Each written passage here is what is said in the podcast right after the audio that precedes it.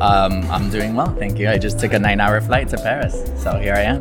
I think wholesale is super important for fashion brands. I think that this element or this format of business can only improve. The relationship between the brand and the retailer is so important, and understanding the retailer's customers and bringing collections that is a good fit for them, and understanding their situation and their markets and their countries. But if they want to grow bigger and really scale it up, they need the retailer who takes them and distribute. But to actually buy brands, to support brands that are out there that don't have the accessibility to open a store. I think wholesale is not dead. we're, we're here to prove it. Uh, there's many stores which are here. So is wholesale dead? Absolutely not.